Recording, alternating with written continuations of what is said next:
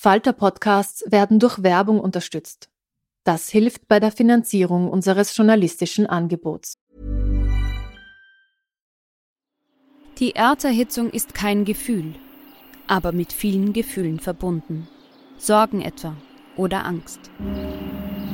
Eine Veranstaltung gegen diese Ohnmacht ist Tipping Time, eine Klimakonferenz der Zivilgesellschaft. Von 9.5. bis 11.5. findet Tipping Time in Kooperation von Globe Art, Solektiv und Tangente St. Pölten statt und lädt ein zu Diskurs, Diskussionen und Workshops mit namhaften Vortragenden wie Nikolai Schulz und Friederike Otto. Weitere Informationen finden Sie auf www.tangentesanktpölten.at. This Mother's Day, celebrate the extraordinary women in your life with a heartfelt gift from Blue Nile. Whether it's for your mom, a mother figure, or yourself as a mom, find that perfect piece to express your love and appreciation. Explore Blue Nile's exquisite pearls and mesmerizing gemstones that she's sure to love. Enjoy fast shipping options like guaranteed free shipping and returns. Make this Mother's Day unforgettable with a piece from Blue Nile. Right now, get up to 50% off at BlueNile.com. That's BlueNile.com.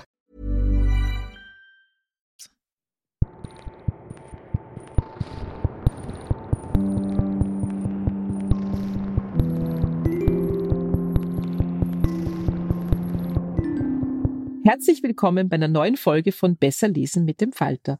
Heute spreche ich mit der österreichischen Autorin Susanne Christek über ihr neues Buch Nur die Liege zählt. Susanne Christig ist eine bekennende Vielleserin und Literaturliebhaberin. Im echten Leben ist sie im Marketingbereich tätig. Sie leitet eine Agentur für Verkaufsförderung und Mystery Shopping. Sie schreibt seit vielen Jahren einen erfolgreichen Blog mit dem Titel Superklumpert und ist die Miterfinderin des Podcasts Austro Podcaster, in dem sie zusammen mit Andy Saratnik den Austropop hochleben lässt. Im Herbst ist ihr erstes Buch Nur die Liege zählt im Milena Verlag erschienen mit dem Untertitel Urlaub unter deutschen Palmen. Was es damit auf sich hat, werden wir gleich im Gespräch erfahren. Ich freue mich drauf.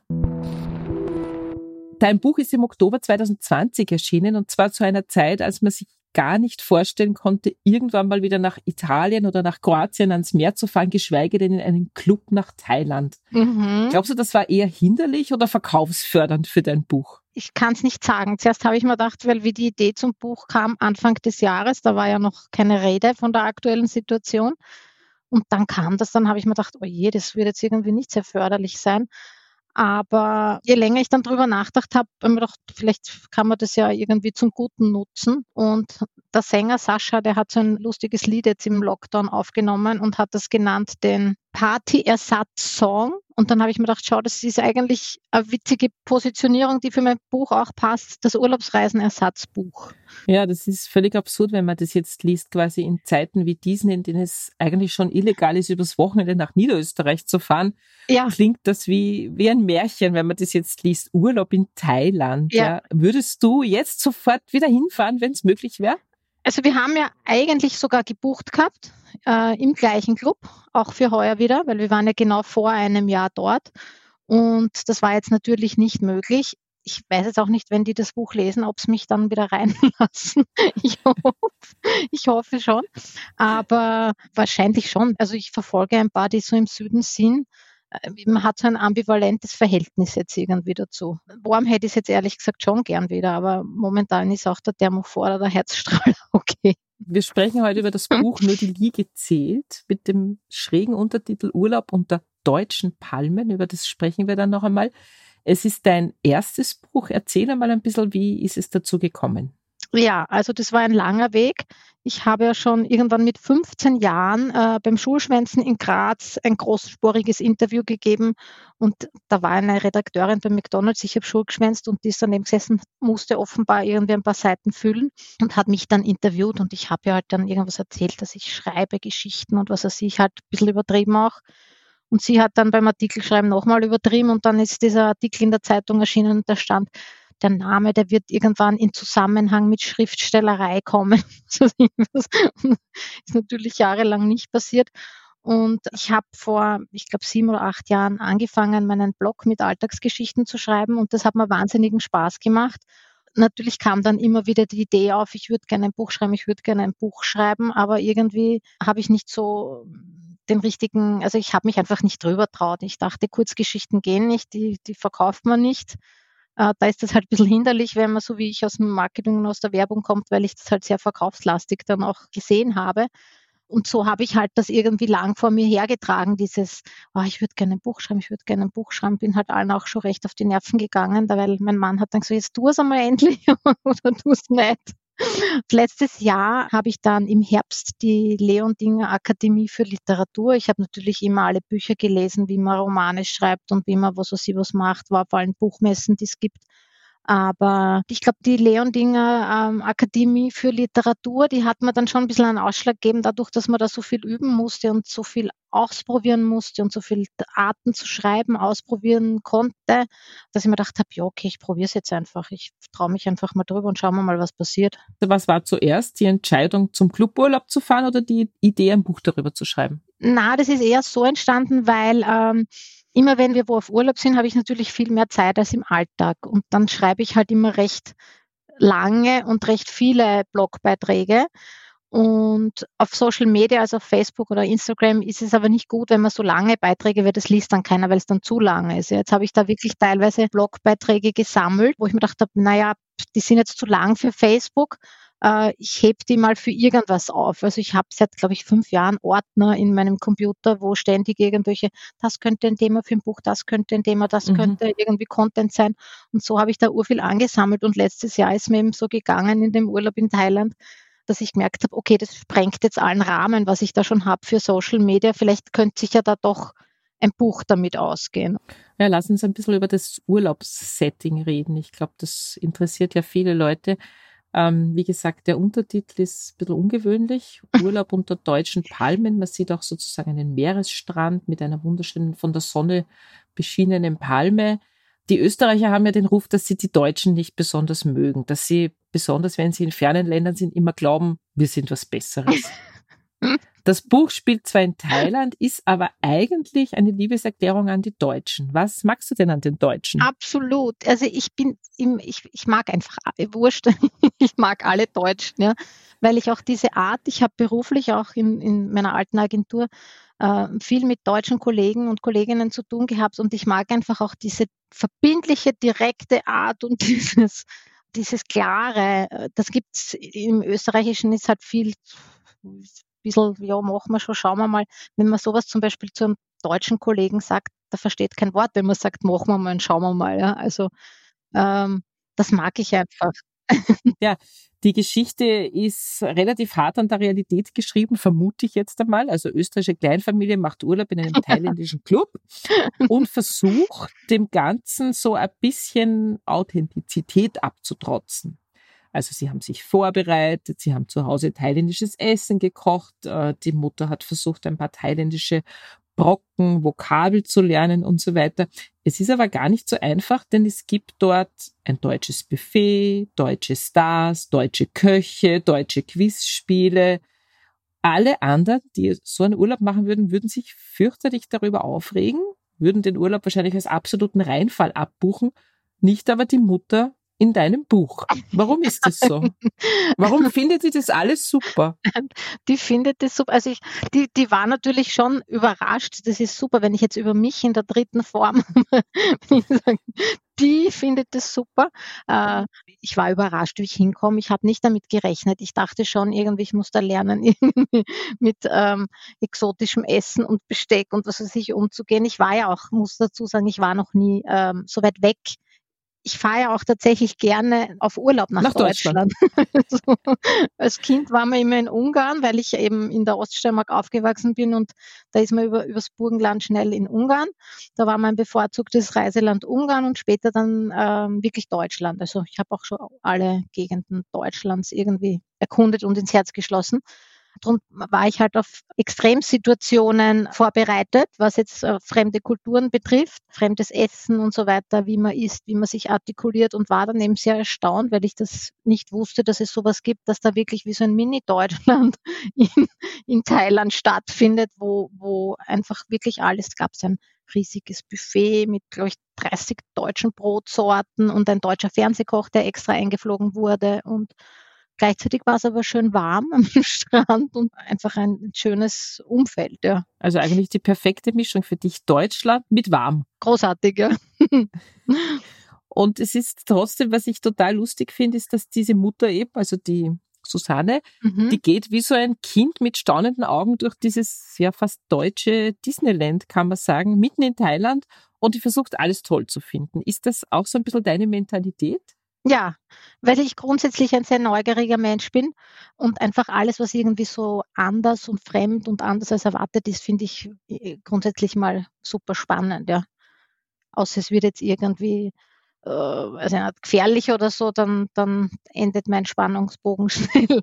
Aber ansonsten, ähm, ja, ich bin ja dort auch nur auf positive äh, Menschen oder positives Setting. Also auch wenn das irgendwie ein bisschen erstaunlich war, wenn da, weiß ich nicht, das je Camille-Quiz gespielt wurde am Nachmittag, wo der Spielleiter verkleidet als Elefant dir dann Fragen stellt äh, und du musst laut Bommel schreien, bevor du die richtige Antwort sagst. Aber grundsätzlich entspricht das schon meinem Naturell, dass ich einfach alle Situationen, auch so Alltags- und so tägliche Situationen einfach mit so ein bisschen am kindlichen Blick immer betrachte. Also spätestens als ich diese Szene mit dem Bommelquiz gelesen habe, wusste ich, das hat sie sich nicht ausgedacht, weil sowas kann man nicht erfinden. Nein, das ist, und wir haben jetzt auch ähm, Leser des Buches schon geschrieben, ähm, weil viele haben es jetzt zu Weihnachten geschenkt bekommen. Äh, und das ist immer super, wenn man dann Feedback äh, kriegt. Und eine hat geschrieben, sie haben dieses Bommel, immer wenn wer was weiß in der, wenn wer eine Frage weiß in der Familie, schreien die jetzt immer alle laut Bommel auf vorher, bevor sie das sagen. Und das finde ich dann schon natürlich sehr lustig. Ja, du bist ja mit deiner Protagonistin schon sehr nett und die ist ja auch sehr lustig, aber irgendwie bist du auch ein bisschen gnadenlos mit ihr, finde ich. Also sie ist ja unschwer als Susanne Christik zu erkennen und wir gehen mit ihren Augen durch diesen Club mhm. und manchmal ist das Ganze so auch hart an der Schmerzgrenze, also so Stichwort Fremdschämen. Ja. Ist das nicht ein bisschen schwierig auch gewesen, sich immer wieder über sich selbst lustig zu machen? Na, damit habe ich am wenigsten ein Problem, ja. Also lustig machen und irgendwie selbstironisch sein. Ähm, das funktioniert gut. Muss ich auch zwangsläufig, weil mein Leben lang stolper ich in irgendwelche peinliche Situationen, die man nur, die man nur mit so einer Art von Humor dann irgendwie begegnen kann. Also mich hat es auch ein bisschen erinnert daran, als ich damals das Buch über mein Leben in der Buchhandlung geschrieben habe, ich beim Schreiben überhaupt nicht so richtig drüber nachgedacht, was es bedeutet, über echte Menschen zu schreiben.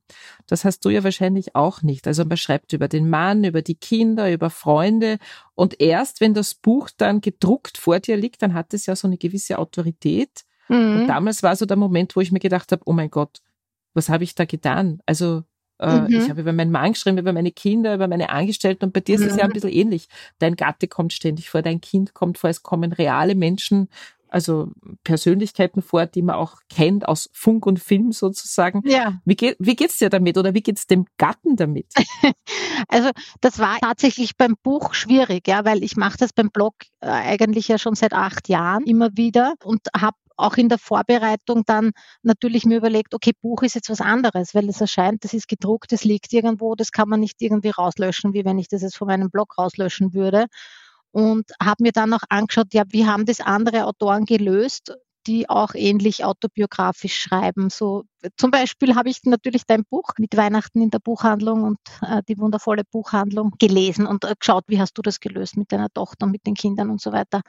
Aber natürlich frage ich immer, also ähm, beim Kind habe ich halt versucht, das möglichst reduziert einzusetzen und auch mit sehr wenig Ironisches oder Selbstironisches, wo sie in einer peinlichen Rolle wäre. Ja, das geht nicht, ja, weil selbst wenn jetzt ein Kind sagt, ja Mama, das ist jetzt irgendwie super und sie hat das natürlich immer toll gefunden und sie hat auch gesagt, ja, wieso steht nicht mein Name drinnen, warum steht das, also sie hätte das jetzt schon gern gehabt, aber man kann das jetzt nicht einem Minderjährigen diese Entscheidung überlassen, die sie vielleicht später mal irgendwie nicht super findet, ja. Bei meinem Gatten, wie ich ihn immer nenne, da ist es anders da habe ich einen Glücksgriff gemacht, dem taugt es total. Also der findet es super, dass er vorkommt und es geht auch nichts raus, wurscht ob im Blog oder im Buch, was er nicht vorher freigegeben hat. Also das ist sowieso immer meine, weil die Leute haben teilweise schon Angst, wenn sie mir was erzählen, weil sie halt wissen durch den Blog, wenn sie sagen, ja, aber das schreibst du dann nicht in deinem Blog oder komme ich dann eh nicht vor und hin und her. Ich gesagt, nein, weil ich, das ist meine oberste Maxime mehr oder weniger.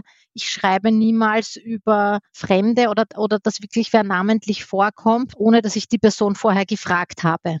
Bei so Mega-Promis, jetzt wie der Sänger, der im Buch vorkommt, war das jetzt natürlich nicht möglich. Ich habe es versucht, aber das ging nicht.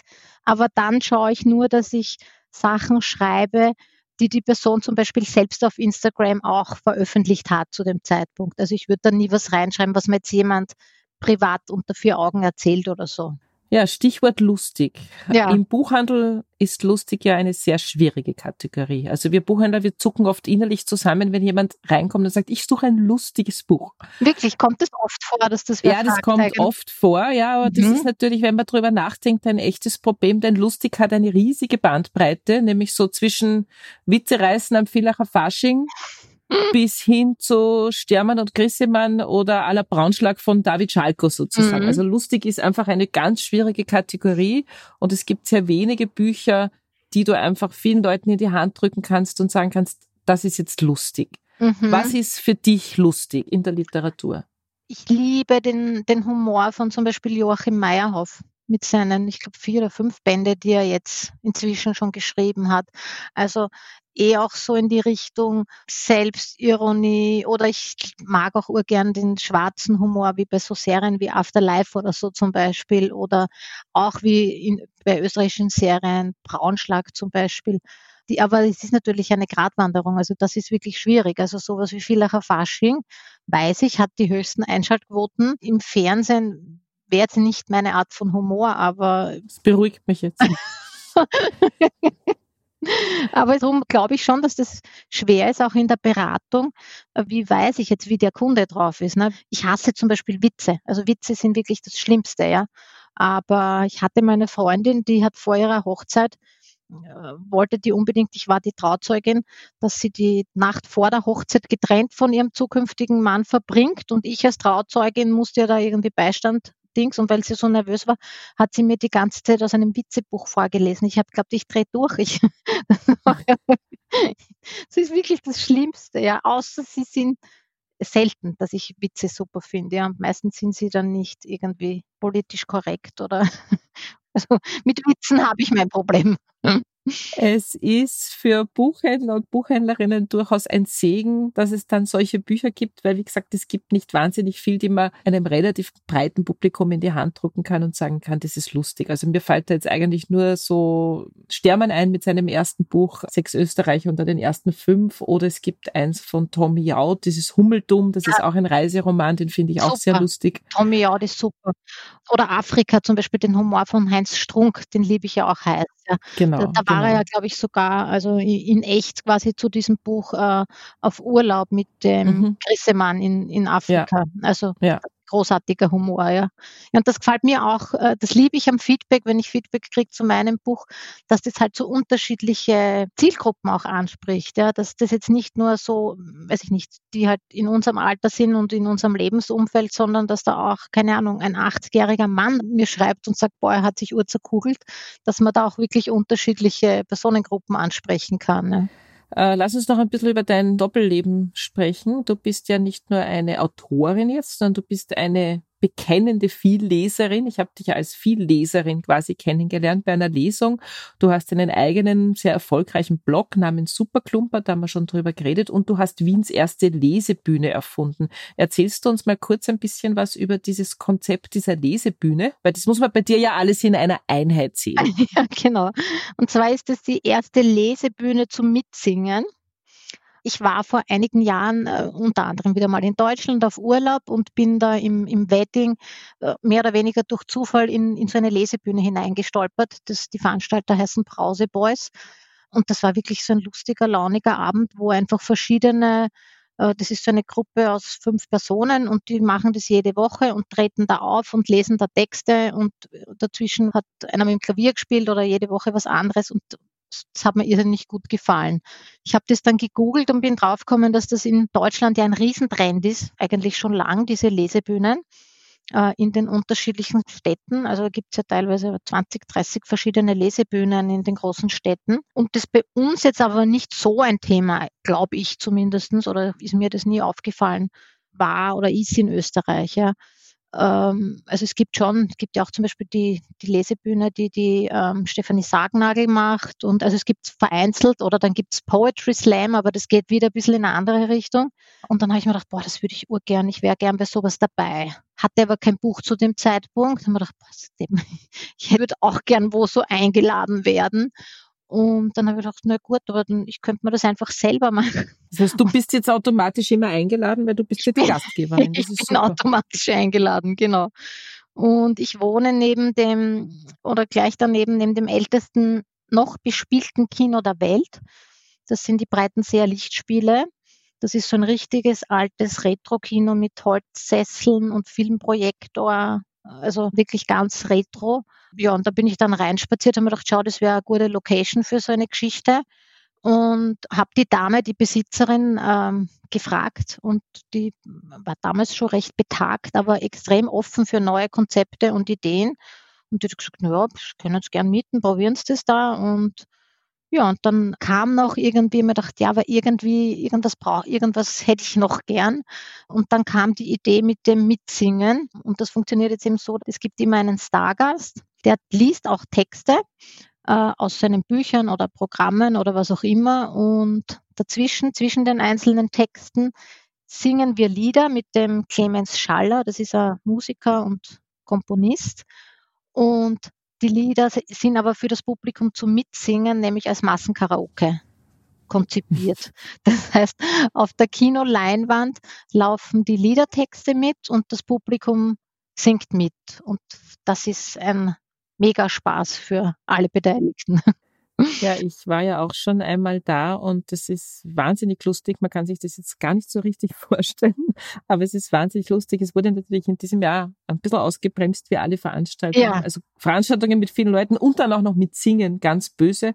Also ich hoffe sehr, dass das nächstes Jahr, wenn die Normalität wieder einkehrt, dass das irgendwie weitergeht. Es ist einfach ein total lustiges Konzept. Das hoffe ich auch. Mit äh, Corona-Auflagen hatten wir eine Veranstaltung. Nur, das ist natürlich ein Unterschied. Wir konnten nur 50 Personen reinlassen. Normalerweise ist Platz für 166 Personen und im Normalzustand, das ist natürlich, wenn, wenn der ganze Kinosaal voll mit 166 Personen mitsingt und wir singen sehr viel österreichische Musik, also das geht von Wiener Liedern bis hin zu Austropop, und dann singen alle, weiß ich nicht, das Leber der Zentralfriedhof. Das ist einfach so eine super Stimmung und, und hm. die Leute haben auch einen, so einen Spaß dabei. Also das hoffe ich sehr, dass wir das wieder in der Form weiterführen können. Lass uns noch ein bisschen über die Musik reden. Die spielt in deinem Buch auch eine wichtige Rolle. Mhm. Musik gibt es immer wieder Songtexte drinnen. Der Mann himmelt den DJ an, weil er möchte auch so gerne ein berühmter DJ werden.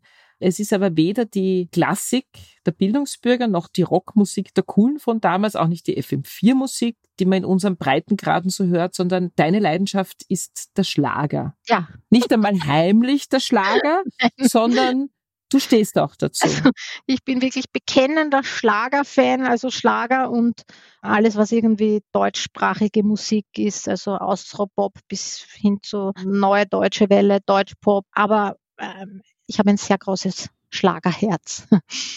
Tatsächlich. Ja, also das kommt auch immer wieder im Buch drinnen vor und das ist natürlich was, was einerseits mit einer gewissen Ironie zu sehen ist und zu lesen ist, aber gleichzeitig, wenn man dich nur so ein bisschen kennt oder deinen Blog verfolgt oder deinen Podcast, äh, den du moderierst, dann weiß man, das ist eigentlich alles ziemlich authentisch. Ja, ja, viele glauben, das ist ein, ein Schmäh, wenn ich sage, ich bin so ein Schlagerfan, aber ich bin wirklich so ein Schlager. Also ich fahre ja dann auch extra, keine Ahnung, nach Berlin. Da gibt es so Veranstaltungen, die lange Nacht des Schlagers. Da treten zehn Künstler auf innerhalb von acht Stunden. Du bist körperlich am Ende nachher. Aber es ist einfach so schön. Man kann überall mitsingen. Also da ist alles dabei, von Marianne Rosenberg bis, keine Ahnung, Roland Kaiser, Helene Fischer, alle. Du hast es wirklich ausgesprochen. Du hast Helene Fischer ausgesprochen. Das ist wahrscheinlich das erste Mal, dass solche Namen in dem Podcast vorkommen, oder? Ich glaube auch. Es wird ziemlich einzigartig bleiben. Lass uns noch mal kurz über deine weitere Karriere sprechen. Du hast dich in einem Blogbeitrag, den habe ich vor kurzem selbst gelesen, mal als One-Trick-Pony bezeichnet. Ja. Also kurze Form, auf Pointe geschrieben, selbst erlebtes Verarbeiten. Mhm. Hast du einen großen Roman im Kopf? Wie geht's weiter? Ja, das ist eine gute Frage. Ähm, in dieser ähm, Literaturakademie, in der Leon Dinger Literaturakademie, da haben wir quasi in jedem Kurs, das war einmal im Monat, verschiedene stilistische Formen auch gelehrt bekommen und bei den Übungen ausprobiert. Ja. Und ich habe gemerkt, immer wenn es darum geht, jetzt irgendwas Fiktives zu machen, habe ich das mühsam gefunden und ich war irgendwie mit dem Ergebnis nicht zufrieden. Ich würde es aber gern irgendwann mal können, ja. Aber für den Anfang habe ich mir gedacht, es ist besser, ich probiere was mit dem, was ich kann, wo ich weiß, dass das irgendwie funktionieren könnte, als ich wurschtel mich jetzt durch äh, und probiere was Fiktives, aber ich habe es jetzt noch nicht ganz abgeschrieben. Ja. Mir ist noch nicht ganz der, der Faden aufgegangen, wie das funktionieren könnte. Geschichten hätte ich ja auch. Also ich habe ja schon gesammelt, das könnte, und da könnte ich sogar einen Krimi machen oder da könnte ich sowas machen. Aber kaum setze ich mich hin und schreibe irgendwie in der dritten Person über andere, denke ich mir immer, boah, das klingt irgendwie so bochen. Ich würde selber nicht lesen wollen, ich weiß es nicht. Und Na, dann warten wir noch ein bisschen. Aber es ist war interessant, weil ich finde, wenn die Menschen über sich selber schreiben, schreiben sie fast immer am besten. Ja, also das ist mir auch im Kurs aufgefallen bei den verschiedenen Übungen, wenn die Leute dann Sachen, wo sie einen sehr starken persönlichen Bezug dazu haben, das spürst du irgendwie im Text, finde ich dann. Ja, das ist natürlich eine unglaubliche Gratwanderung. Also nicht umsonst sind so Autoren wie, wie Knausgard oder. Meyerhoff mhm. so wahnsinnig erfolgreich, weil die Leute das natürlich lesen wollen. Das hat ja auch so ein bisschen was von sich selbst ausziehen. So, also man mhm. will ja auch was wissen über die Leute ich kenne das ja auch. Also mhm. ich habe das ja durchaus auch gemacht mit zwei meiner Bücher und das ist schon natürlich verlockend, das immer zu machen, aber es ist, glaube ich, schon auch toll, sich einfach mal eine Geschichte auszudenken oh, und ja. immer mal wegzukommen von diesem autobiografischen Schreiben. Aber, Aber ich bin ja, ganz sicher, du bist ja noch total jung, du schaffst ja, das danke. das ist, sind meine Filter am Handy.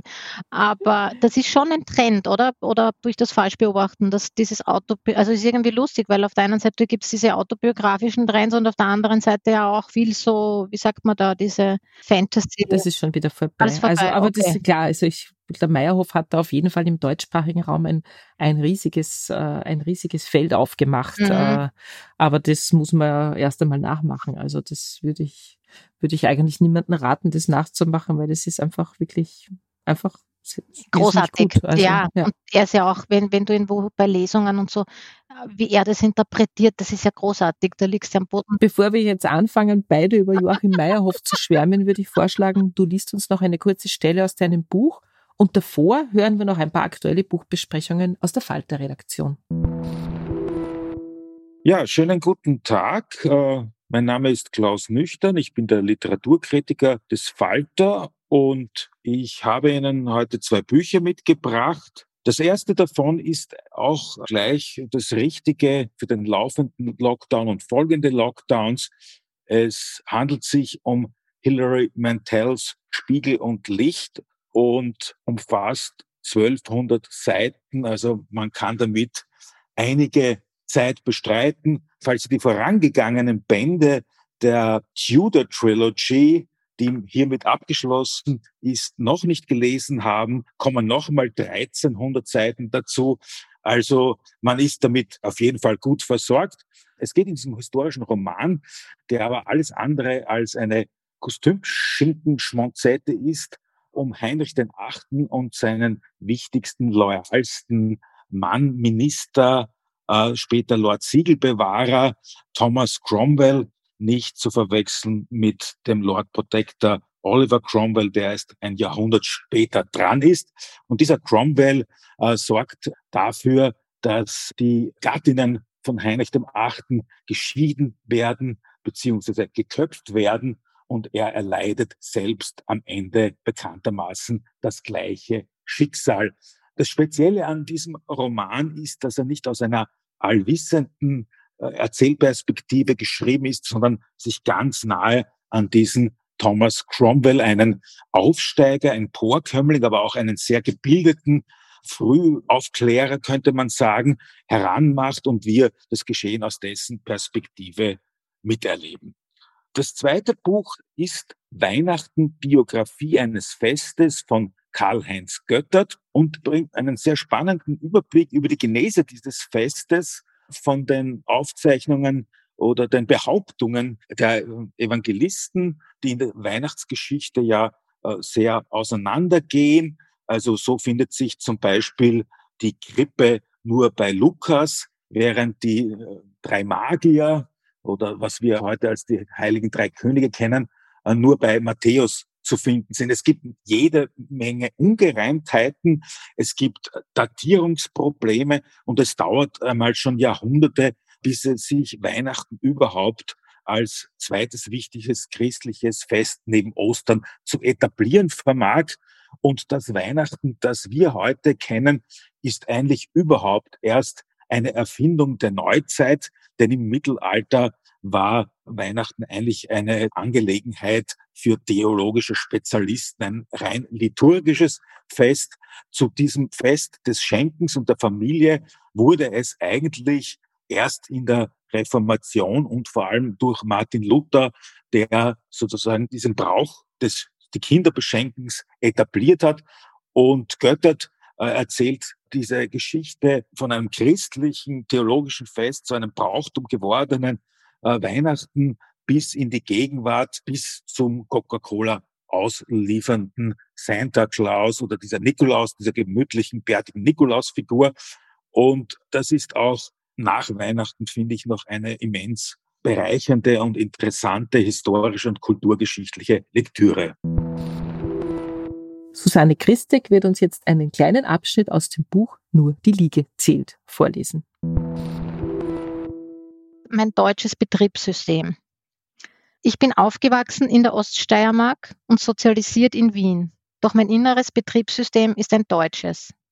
Das merke ich vor allem, wenn ich dem Gatten beim beruflichen Telefonieren zuhöre was der rumschwafelt, bevor er zum Punkt kommt. Ich hingegen lege gerne gleich los. Problem, Überblick, Analyse, Lösung. Oder auch keine Lösung. Nachher sehr gerne noch tratschen. Aber zuerst die Arbeit, dann das Spiel. Ich habe da auch noch ein paar andere deutsche Eigenheiten. Ich esse gerne pünktlich und rechtzeitig, nicht wie die Spanier mitten in der Nacht. Ich liebe Butterbrezen, die Lindenstraße und deutschen Schlager. Ich lese fast nur deutschsprachige Autorinnen mittleren Alters und wäre auch sehr gerne selbst eine gefeierte deutschsprachige Autorin. Das Einzige, was ich bisher diesbezüglich erreicht habe, ist das mittlere Alter. Und ich bin offen bekennende Liegenreserviererin. Ja, ich weiß, man macht das nicht. Nicht mehr. Aber man klatscht auch nicht mehr nach einer erfolgreich absolvierten Landung. Ich halte diese Tradition trotzdem hoch und finde speziell unter deutschen Reisenden stets begeisterte Mitklatscher.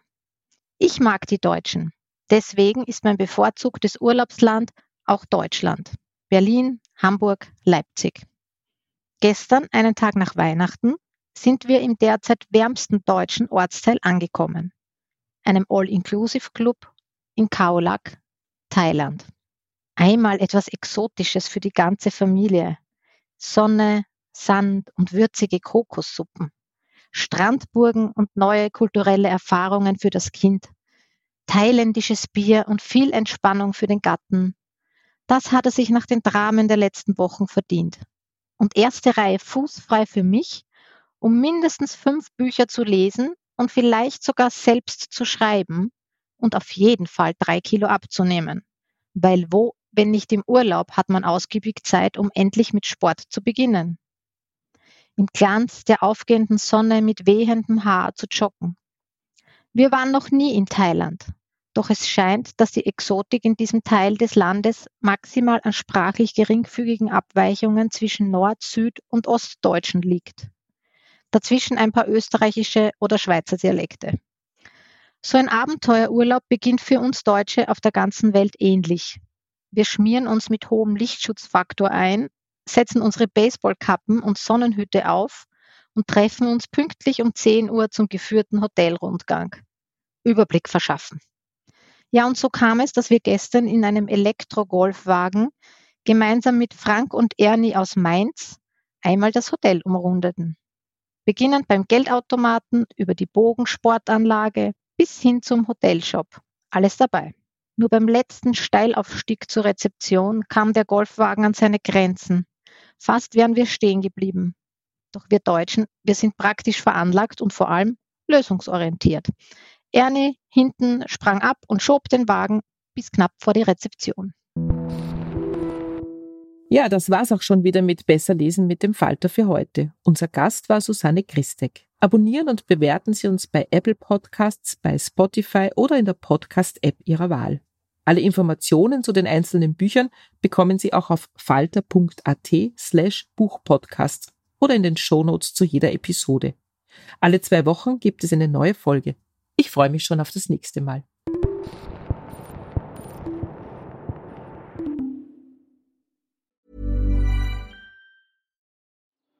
Die Erderhitzung ist kein Gefühl, aber mit vielen Gefühlen verbunden. Sorgen etwa oder Angst. Eine Veranstaltung gegen diese Ohnmacht ist Tipping Time, eine Klimakonferenz der Zivilgesellschaft.